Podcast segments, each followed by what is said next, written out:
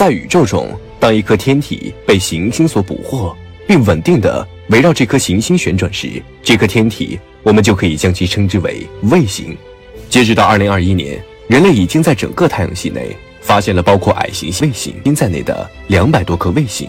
那么这些卫星是怎样分布的呢？又是哪颗行星成了太阳系中的卫星之王呢？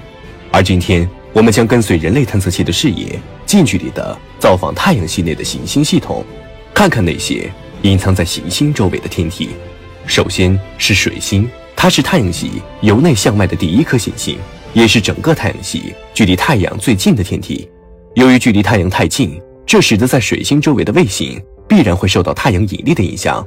距离水星太远，便会被太阳捕获；而距离水星太近，则会被水星的潮汐引力摧毁。因此，水星并没有卫星。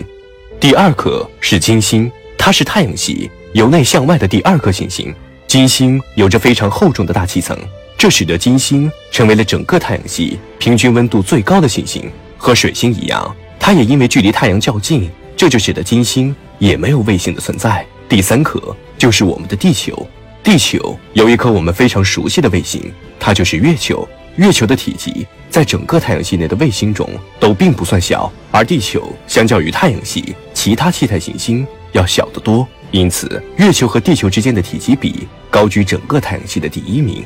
同时，正是因为月球的存在，才使得我们地球诞生了生命。按照正常的太阳系演化来说，地球是无法拥有如此之大的卫星的。